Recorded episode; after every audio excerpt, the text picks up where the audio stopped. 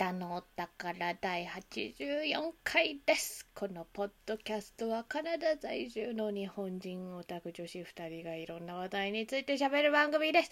お相手はカナダと楓の二人でお送りいたします。カエレちゃんは、はい NFT というものをご存知ですか？FT48 ?NFT。とかではなく、違う。知らないです。Non-Fungible Token というものの略なんですけれどうん。ご存知ですか？知らないな。今年の初めの方にねちょっとブームになっててもクラッシュしたんだけども話そうかなと思ってて、うんクリプトカレンシーはわかる、うん。仮想通貨。ビットコイン。そうそうそうそう、うん。あの原理はなんとなくふわっとでもわかる？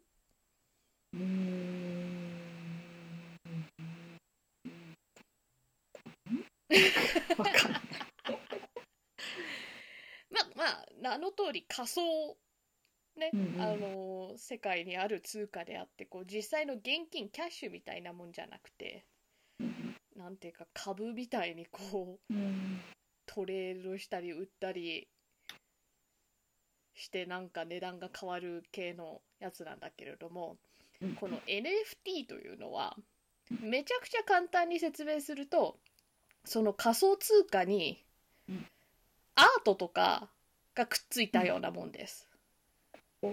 だからトレーディングカードみたいな。あー。2012年とかに一応もうそういうコンセプトがあったりはしたんだけれども2017年頃からそういうなんかアプリだったりで、うんそういう絵付きの仮想通貨みたいな感じで売ったり買ったりトレードできるようになり始めてたわけそれが今年の初めあたりにさらにまた爆発的になんか売り買いしてる人が増え。たんですよねなんでかはちょっとよくわかんないんだけれどもまあもしかしてなんか NBA とかも手出し始めてたかとからとかもあるかもしれないんだけどなんか割と有名なこう音楽家とか芸能人とかも手を出し始めたんですよなるほど。認知度が上がった。そうそうそうそうそれであのー多分なんか FX とか好きな層とかなんかすぐにお金持ちになれるみたいなうんうん歌い文句につられる層あたりが手を出している感じが NFT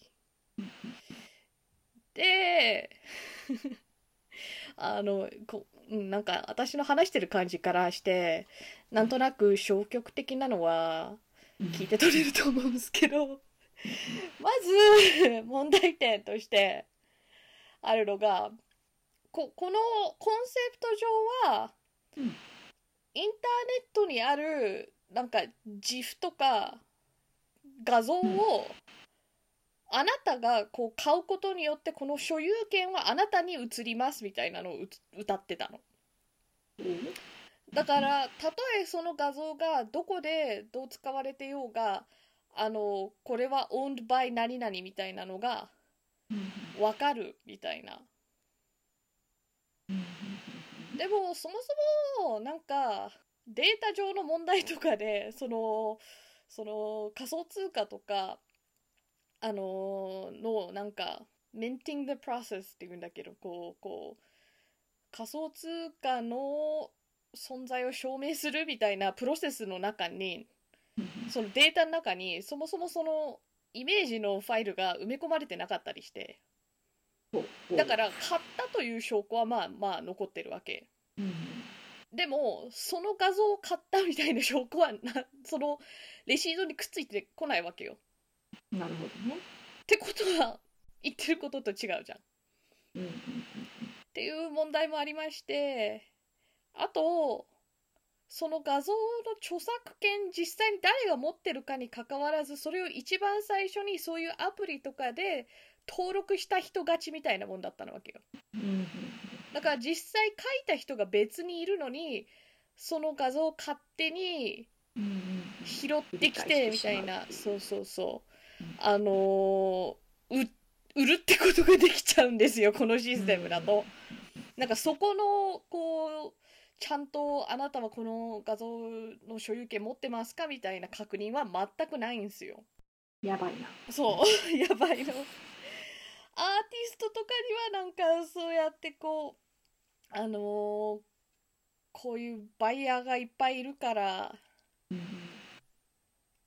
今こそ売る売るチャンスみたいな言うけれどもなんか買う方もねどっちかっつうとそのアートが好きでなんかこのお金を払ってるというよりもこのアートを後々また売るっていう予定で買う人が多くて。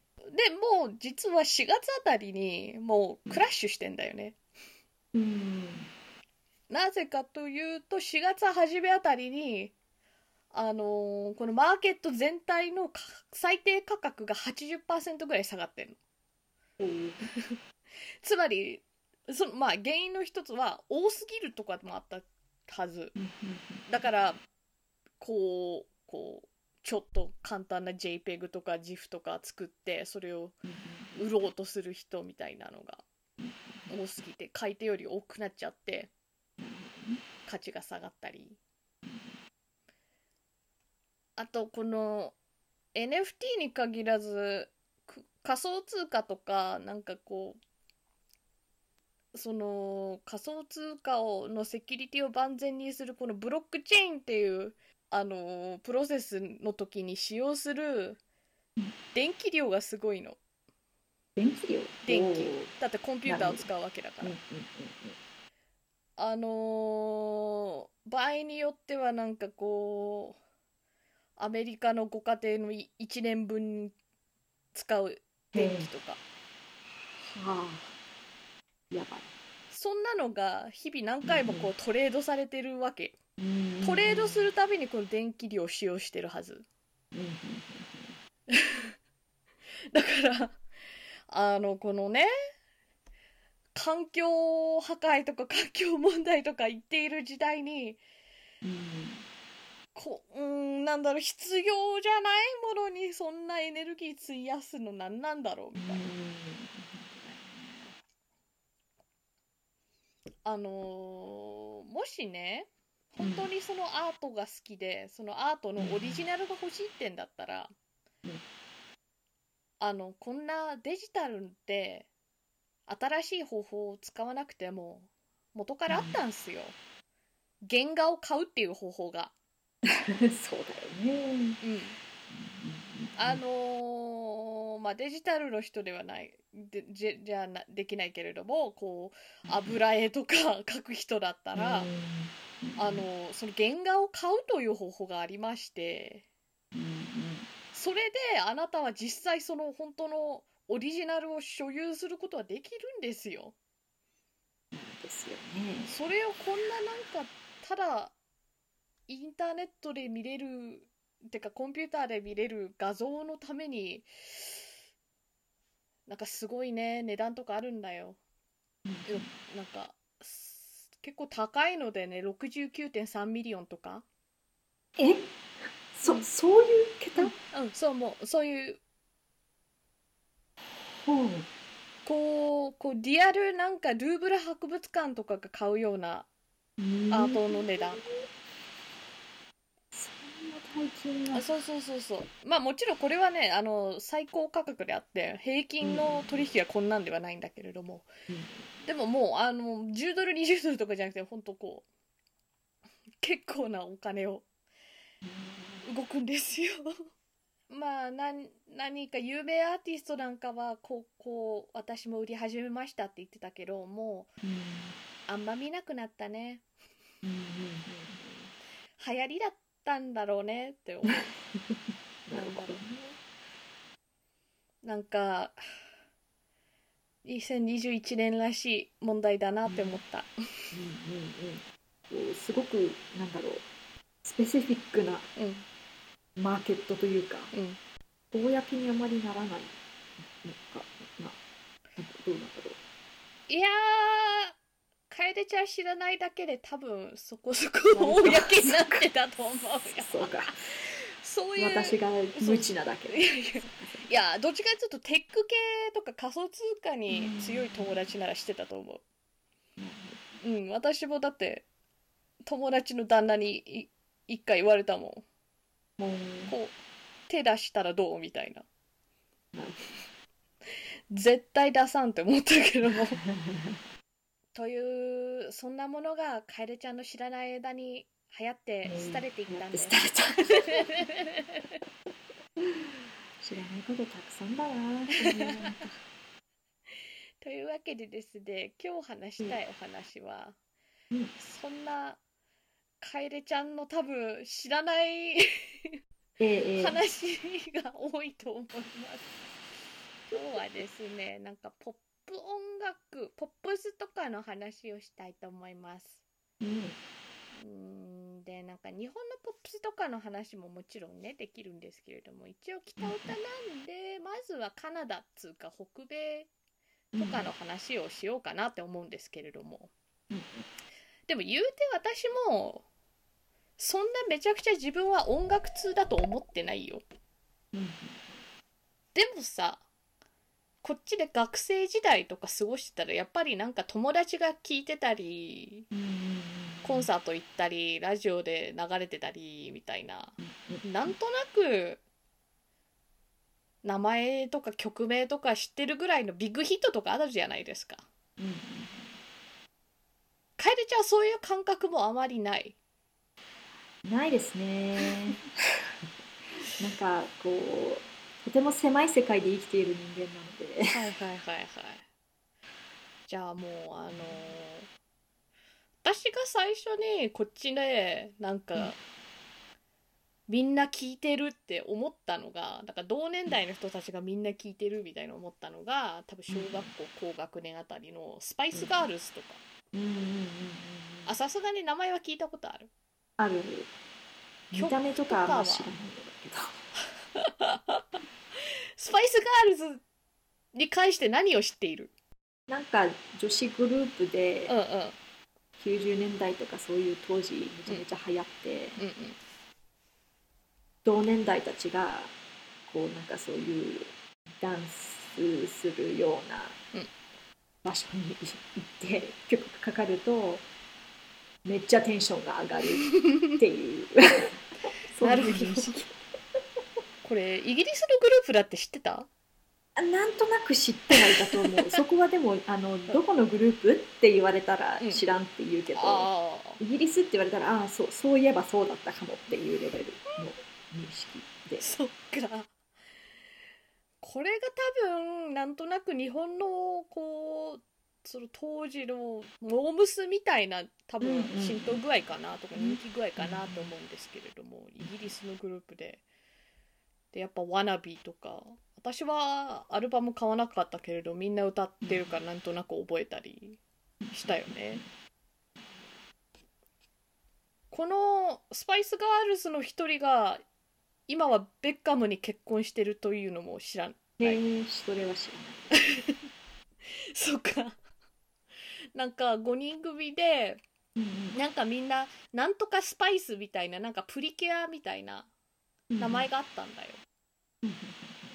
かスケリースパイスとスポーティースパイスベイビースパイスでジンジャースパイスでポッシュスパイスでこのポッシュっていうのがなんかおしゃれって意味なんだけれどもこのポッシュスパイスっていうのが、あのーサッカー選手のベッカムと結婚しましたね。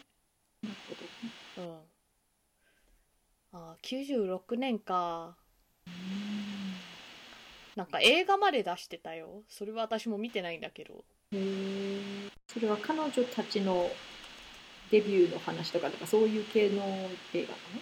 いや多分自伝的なんじゃなくてスパイスガールズが世界を乗っ取るぜへーみたいななんか お話的な映画だったはず、スパイスワールドっていう、うん、で同じあたりやっぱバックストリートボーイズ。うんうんうんですよね。これもさすがに名前は知ってるでしょ？これはね、逆もうちょっと知ってる。お！なんかあの CD とかうん友達に借りてうんうん聴いた洋楽っていううんおこーうテゴリー的に。なるほど。エブリバディとかはさすがにわかる。そうそうそれそれうん、知ってる。あー。でも私ね私もねだからなんかあんまそこまでこのグループにハマってたというよりはこの曲をかけたらやっぱり盛り上がるみたいな感じで知ってたから、メンバーの名前とかは全然知らんのよ。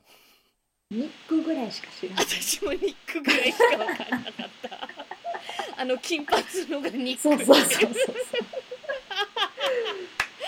覚えやすかったんやなやっぱりそれ以外はなんかはーんみたいな感じで、なんか同じぐらいがまた N シンクとかだよね。そうかもね。N シンクはね知らないんですよ。知らないのか。ええそうか。N シンク名前は聞いたことは？名前はあのうん聞いたことああー。なんかこっちでこのボーイグループっていう。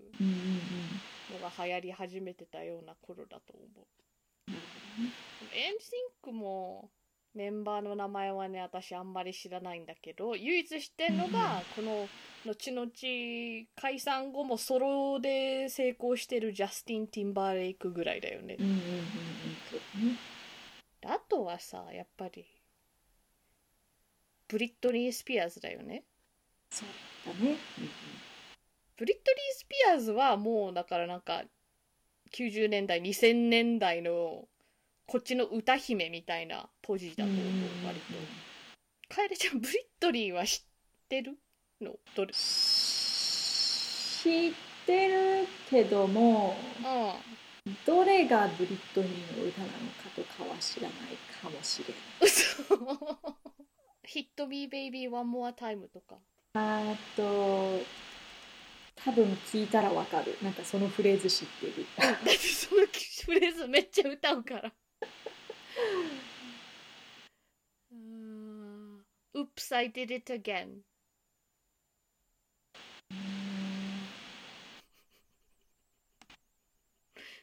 どれだけじゃどうだ You drive me crazy うそうここらのねタイトルはね、もうそのまんま一番キャッチーなところにそのタイトルが来る感じだから あのこのタイトルを聞いて分かんないんだったら多分 分かんないんだろうなみたいな。うーんそうか。Baby one more time は Hit me baby one more time. ああそれは知ってるわ。で Oops I did it again それも多分わかる気がする。曲を出したら人気ナンバーワンみたいな時期がすごい長かった気がする。うんあ、あれか、だから You drive me crazy I just can't sleep I'm so excited I'm in too deep あ、なんか聞いてもわからない感じだな、これは。あれトクシックとかは？ああわかりそうだけど曲が出てこない。あとはラッキーとかあったよね。I'm a slave for you とか。それもなんか絶対こうい言ってもらえば歌ってもらえばわかると思 う。なんかそのフレーズ聞いたことある。I'm a slave for you. あれ？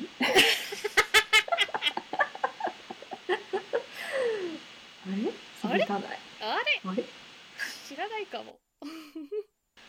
あでもこの頃はまだカナダ来てないもんねってのもあるよねそうだね、多分。日本にいただろうから。うんうんだからあとあとはなんだろう。だからミッシー・エリオットとかもわかんないでしょ？マライア・キャリーはさすがに名前は聞いたことある、あ、マライア・キャリーはそうですうんうんね。うん、名前は。うん曲は？うんどれがマライア・キャリーなのかは。まあ私もマライアファンではないんだけれども毎年クリスマスになるともうあああれか、ううんん。All I Want for そう Christmas そうそうそう。あれがもう多分一番印税稼いでんじゃないかなって思うレベルでもう永遠とあれかけてるよねこっちのボールとか、そうだね。あとはクリスティーナ・アギレラとかは？ああわかんないです名前も聞いたことない。ねなんか聞聞かじってるたことはあると思う。聞いたことはあると思うけどしなんかなるほど。デスティニーズ・チャイルド。しわからんデスチャわからん。うん。ビヨンセがいたグループえー、ビヨンセってグループにいたの？いたの？いたの？マジそうからか。そう私の認識からはもうねビヨンセとしての方が芸歴多分長いんだけれども全然。やっぱりあのデスティニーズ・チャイルドのビヨンセみたいなあそこからうんなんかジャスティン・ティンバー。レイクは N シンクからみたいな。そういうイメージだったよ。サバイバーとか。I'm a survivor ダラダラダラダラダラダラダラダラみたいなやつ聞いたことないですないか Bootylicious とかはどういう人 booty ってお尻のあの booty delicious はまあ delicious とかの造語。知らんな。知らんなんかかちょっとい1分ぐらいこう,、うちょっとあの飛ばし飛ばしで聞いてみたんだけど、こう結構あの何？特徴的なテカタカタカタカみたいな音うん、うがん。聞いたことないから、テ カタカはないか。うそ。そら、なんかこっちのカラオケとか行ってももう全然わからんな。我々が歌ってるようなやつとか。わからないここら辺がやっぱりこう、夏メロ的な扱いだと思う。2010年代ならいける。うんもうちょっといけるかもね。今まではちょっとね、2000年代だったから、はい、あの、いなかった頃だからね。だからもうちょっと最近の話だとさやっぱテイラー・スウィフトとかはわかる。うん。うん曲も.あ.それはテイラー・スウィフトじゃありません。なんだって。コールビー・ベイビーだよねそれ。そう。カーリー・レイ・ジャプソンです。あ、そうか。おや？カーリー・レイ・ジャプソンはちなみに確かカナディアンだったと思う。あ、そうなんだ。うん。でもテイラー・スウィフトではありません。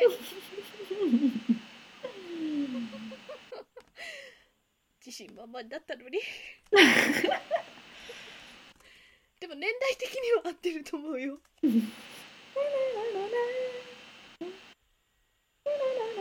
あシェイキット、それだよね。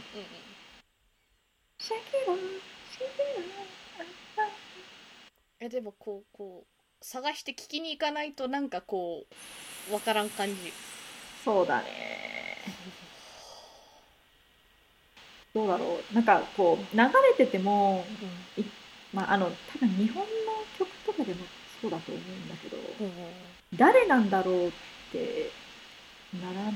普段聞く歌は基本的に歌プリ、そうですね。でもこう日本に住んでた頃うんやっぱモームスとかのうん。人気だったじゃないですか、そういうのはわかるっちゃわかるでしょ、わかると思う。ん、なんなんだろう。ラブマシーンとかはさすがに。う。うんうんうん。あれはな、あそこら辺は夏メロだね。うんうんうんうん。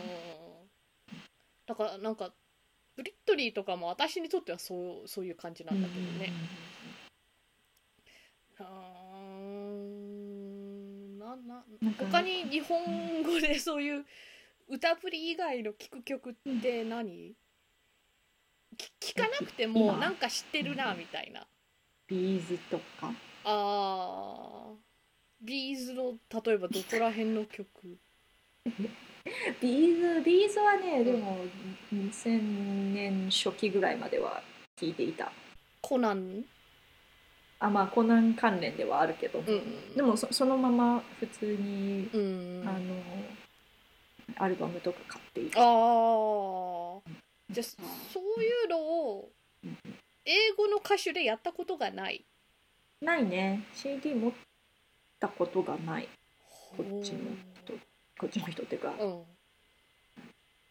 うん。ノースアメリカの。うんで流行ってる人たちの CD は持っていないです。ほうなんで？なんで？なんで？うん。うーんこっちでもさラジオとかでこう曲が流れててあこれうん。いいなとか思ったりしない？あんまりまあうんまあ思うそのなんかキャッチーなのとかうん。は、まあ、今のだからテイラー・スウィフトのやつとか。ああいいなと思うけどもうん。自分の時間の時に聞こうかなと思わないのかも。ねなんかまあお店で流れてたらこれ知ってるうんうん好きってなるけど、うんでもビーズは一応、うん。す自分の時間に時期があった、うん今聞かないけど、うん。その違いが何なのかなってすごい不思議なんだよね、なんかもちろん若さとかもあるとは思うの。やっぱり、新しい音楽開拓とかなんか当時みんなの流行りみたいなのはさ、高校生が、まあ、せいぜい大学生ぐらいまでかなみたいななんか社会人になると一気に少なくなるのは普通だと思うんだけれども。でも楓ちゃん一応高校大学はこっちだったじゃんそうだね、うんだからその数年間の間にうん。ゼロだったのがなんかすごい不思議なんだよね。大学の時とかレディー・ガガとかじゃない？レディー・ガガがね。流行り始めてた時期でしょ、うんうんうん。レディーがまあまあそそうだよね。大学何してたっけな私。まあめまあそれなりにその英語で学習するっていうハードルはあったので、うんうんうん猛勉強してたんだようね、んで猛勉強が明けるとやっとゲームだっつって日本のゲームをするわけですよ、うん。でその間に聞いていたのはサウンドホライズンですね。ああなるほどね。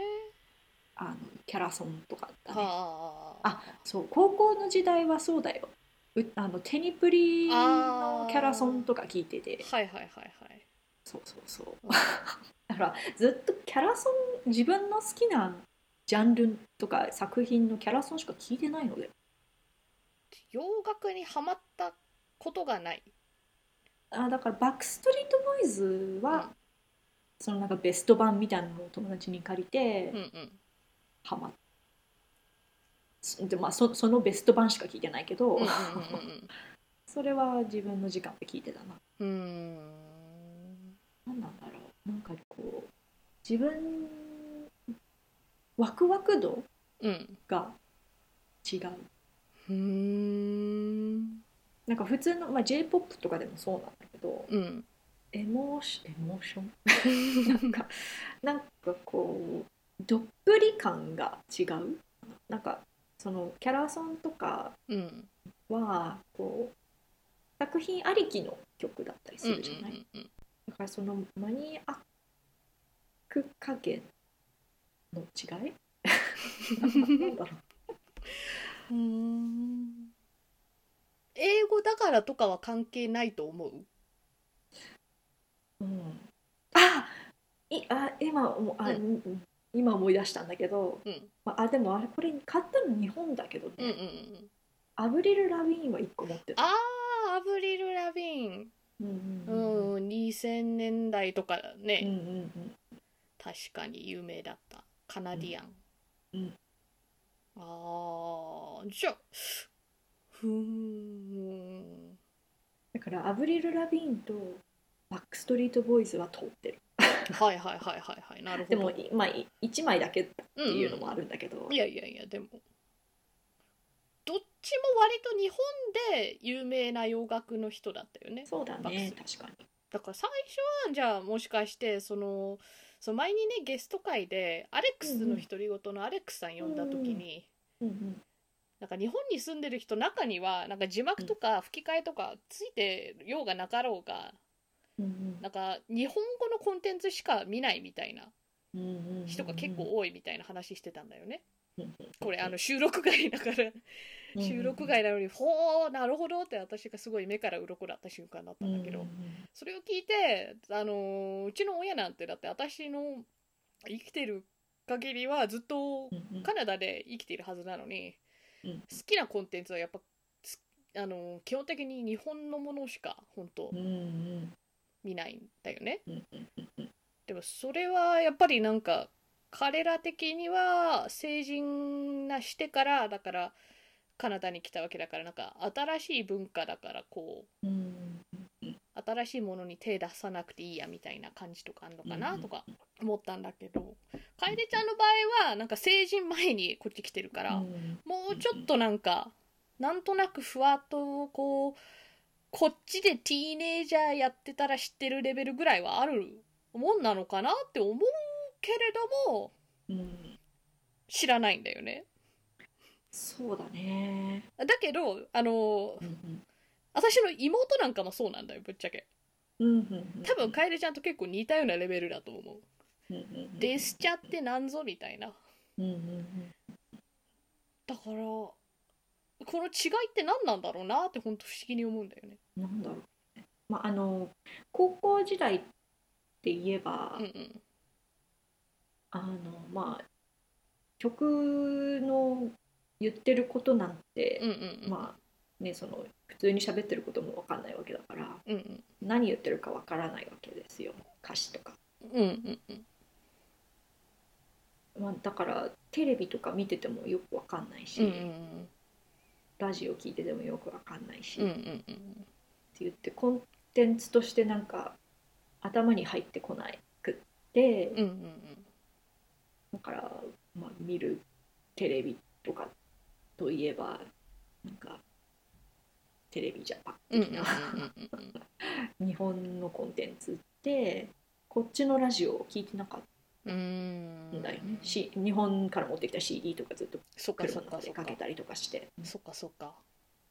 で大学とかは、まあ、音楽聴いてる暇はなかったっていううん。のが一つと、まああとなんだろう周りがあんまりふなんなんポップスをかけるようなうん。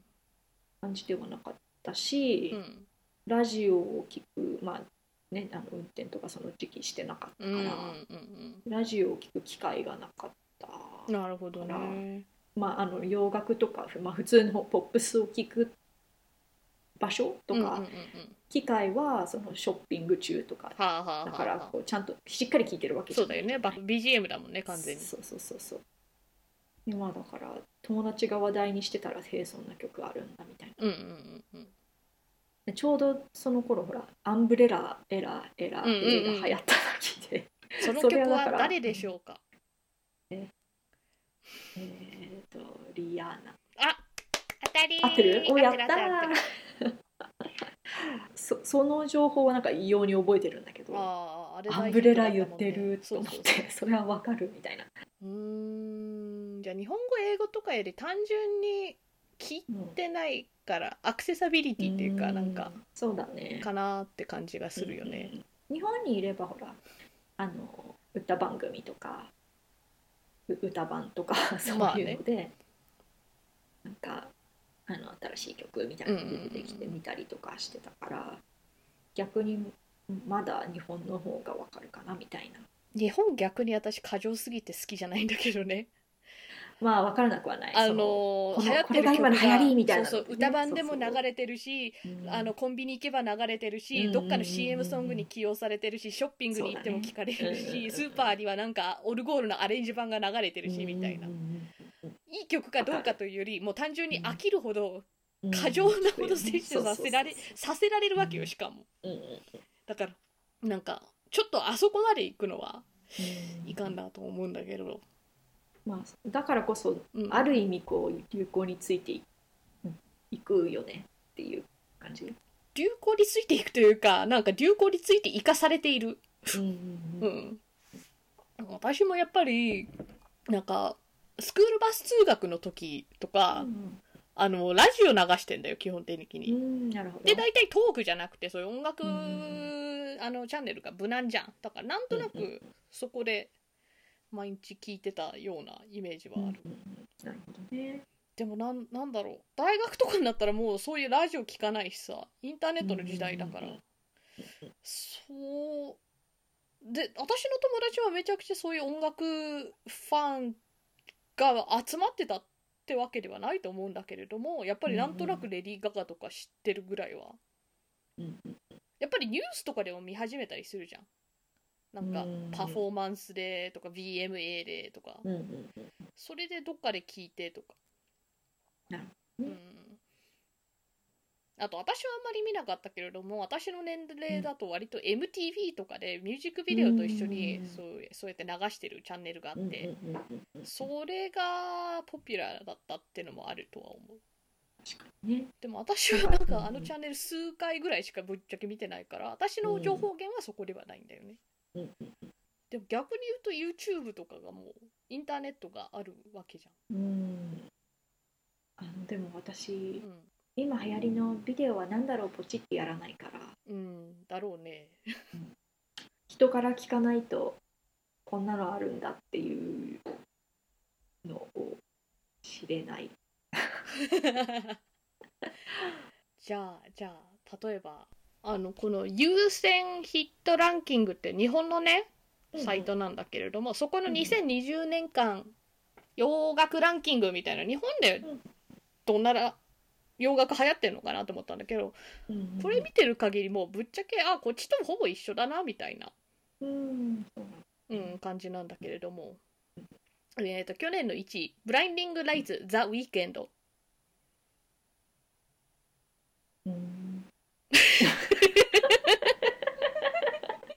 それちなみにどっちがアーティストでどっちが曲名かわかる？Blinding Lights The Weeknd Blinding Lights がグループ名かな。グループ名っていうか、うんうん、人、うんうん、逆ですね。逆かい。Blinding Lights が曲名で「 The Weeknd っていうのが歌手ですね。そうなんだ。へえ、うん、でちなみに私もなんか今すぐ歌えないけど結構これはわかる、うん、で2位がビリー・アイリッシュの「バッドガイ」なんかビリー・アイリッシュの話したよねした。アイルランド人じゃないっていう話を、うん、で、3位は、これ私は曲は知らないんだけど、アーティスト名は知ってんの。Say So by Doja Cat。うん、知らない。そっか。あで、4位、Rain on Me、レディー・ガガ。この曲知らん。知らんな。アリアナ・グランデと、あの、コラボった。へえ。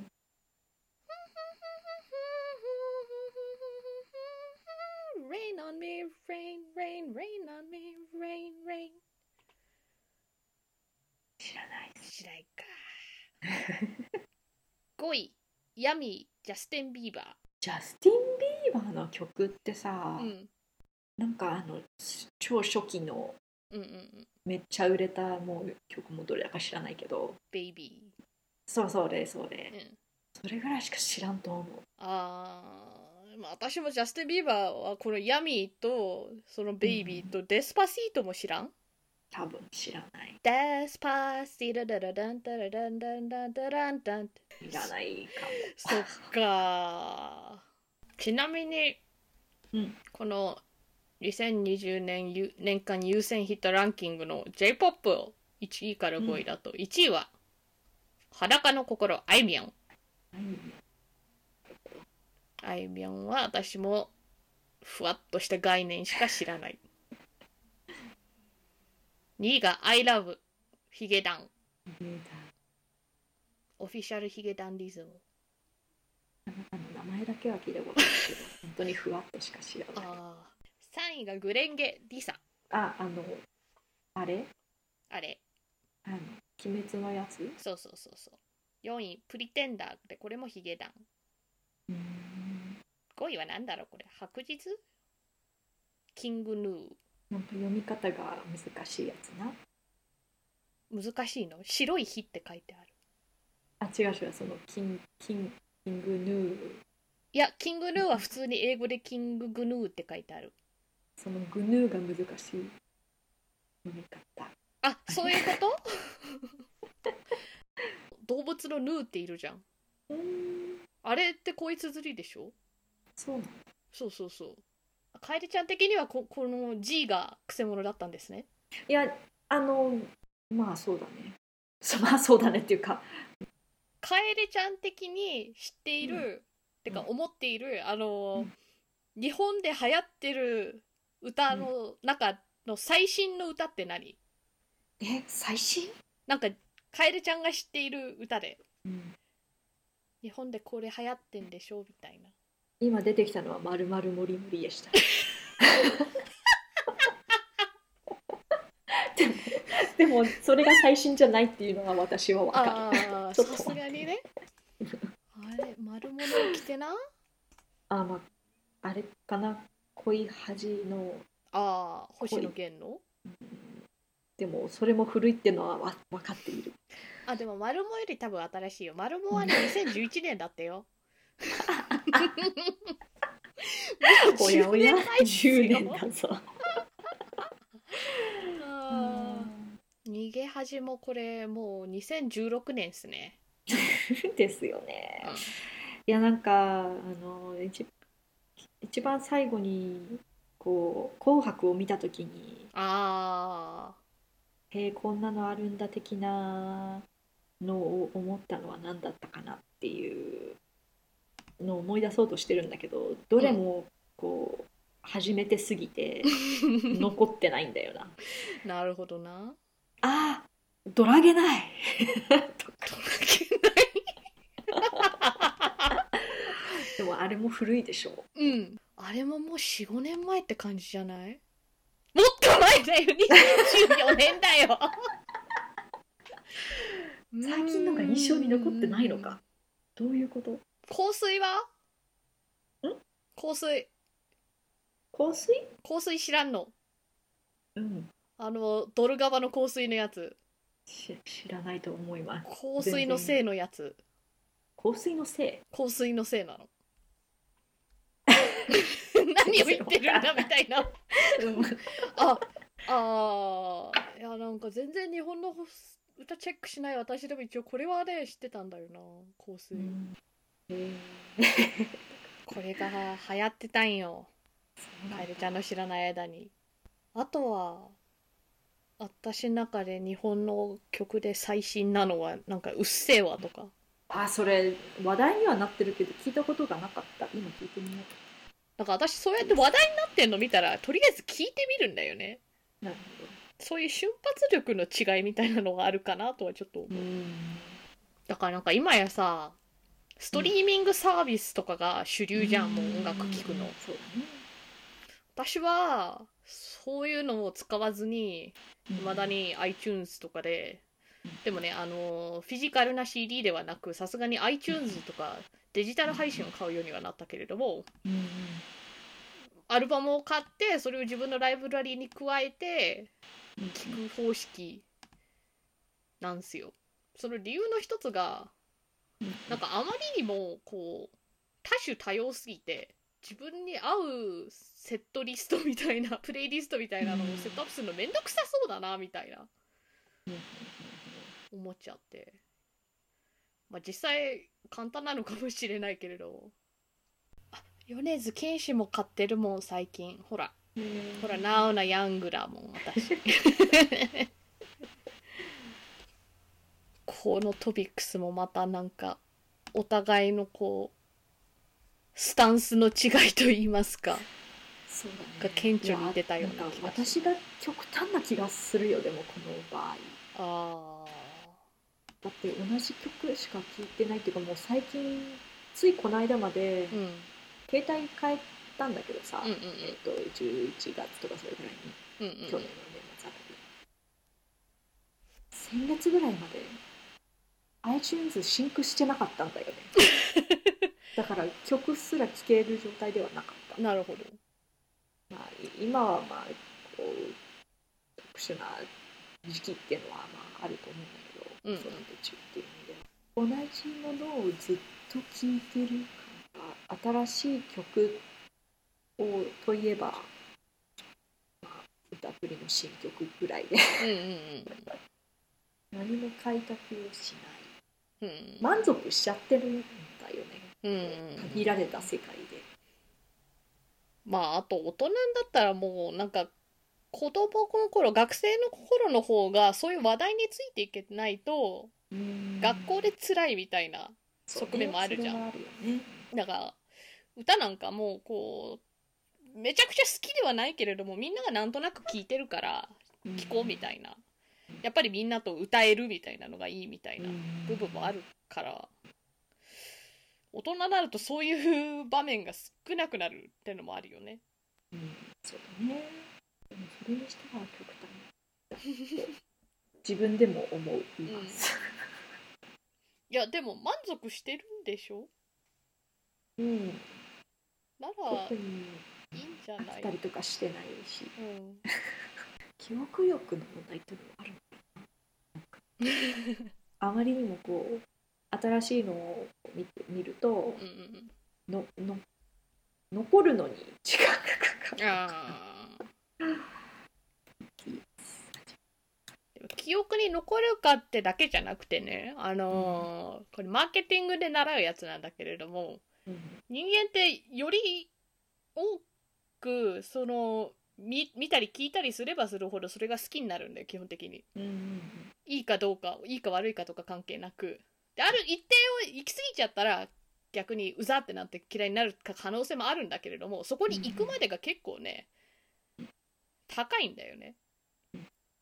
だから単純に一回聞いただけでそんな好きか嫌いかみたいになるって方がレアだと思うよ。なるほどね。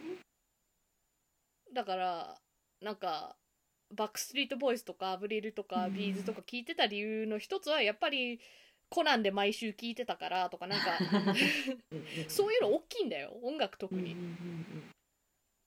認知度っていうか。うん。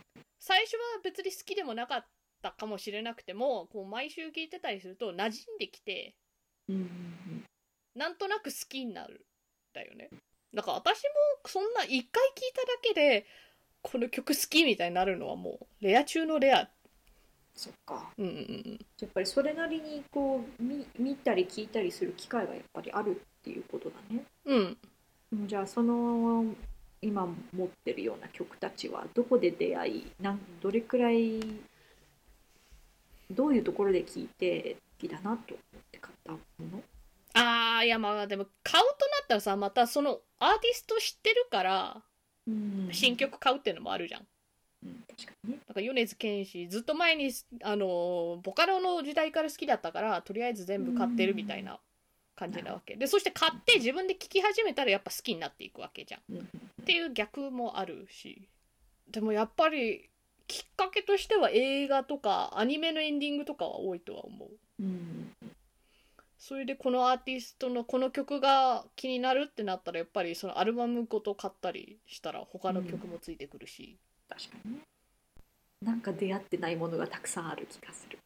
あでもこれは音楽に関してだけじゃなくて。ぜ全部ですよね。全部だようんねうん。そういう性分なんじゃないかな。そうだよねいや私は逆にアンテナ張りすぎな気もするよ。だからこれが普通の人の量かって聞かれたら多分そうではないとは思うもん。うん。なんか音楽だけじゃなくてコンテンツに対して。なんかこう、まあね、それなりに流行りの曲ってやっぱりあるわけじゃないですか、うんうんうんでやっぱり流行るにはいろんな人は普通に聴いてるっていうことじゃないですか、うんうんうんでもだから全員が全員こう今流行りは何だろうって聞くのか、うんうん。なんかもっとこうそういうふうにカジュアルに何かに出会う機会が多いのかこう私がしていないことをして出会っているのか、うん、なんだろうなんかまああのー、私はそういうタイプじゃないんだけれども、うん、こう人と仲良くなる手段としてコンテンツを摂取する人もいるよね、と思う、ね、だから音楽でもドラマでも映画でもなんか、うん、あのこっちで water cooler talk って言ってさあのウォータージャグが逆さまになっててそこから水が注ぐさあの機械があるじゃん。あれウォータークーラーって言うんだけ。ど、あれの周りでこう休憩中に話すみたいな意味でウォータークーラートークって言うんだけどまあ世間話ですよね、そういうところで話題についていきたいから今流行りのゲームオフスローンズ見たり、ウォーキングデッド見たり、それで、あ、今週の何々ウォーキングデッドの何話見たみたいなの話したい人とかもいるから、そういう理由でなんとなく流行りとかチェックしたりする人もいるとは思う。なんかこ、これが世の中で今流行ってんのなんだろうってわざわざチェックしに行くというよりは、うん、まあもちろんそういう今の流行りって何なんだろうって覗いてみる感じだけどその中にいいもんあるかな、みたいな感じ、うん、流行ってるからそれを知りたいというよりはなんか新しいもんがあるからとりあえずチェックしとけみたいなノリかなって私はね。つまり私はめっちゃコンサバってことでは多分そうじゃない？そうねえ、う。ん、でそれで満足してるんだったら、うん。全然ええと思うんやで。うん、でも知識がおばあちゃん。そんな無理についていかなくてもええんちゃう、とは思う。うん、流行りとかより自分が好きなものを見つけた方がそうだね。いいとは思う。ただこうどんな音楽聴くの？とか聞かれると、うんうんうん、回答に困るんだよね。でも楓ちゃんの場合は歌プリって言ったらもう合ってるわけじゃん。うん。私はだから逆に広すぎてどれを答えればいいか分からんのよ。なんか米津玄師も聞くし、トリエナ聞くし、アデル聞くし、うん、みたいな言われても結局何が好きなんて言われて全部好きっていう。うんちょっと気になるよね。こうリスナーさんたちが私たちのこの会話を聞いて、うんうん、どっちが普通 なのかとか こうどういう印象を受けるか私がやっぱりこう狭い世界にいる感じがするのか、かなたちゃんが広すぎる感じがするのか。どっちも極端なんじゃないかな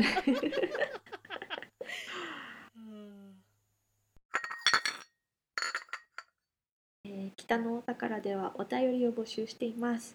質問などありましたら、ハッシュタグ北おたまたは DM などでぜひ送ってください。長文を送りたい方用に Twitter の説明文にメールフォームのリンクもあります。ではお相手は楓とかなたでした。それではまた次回。さようなら。起きなかったね。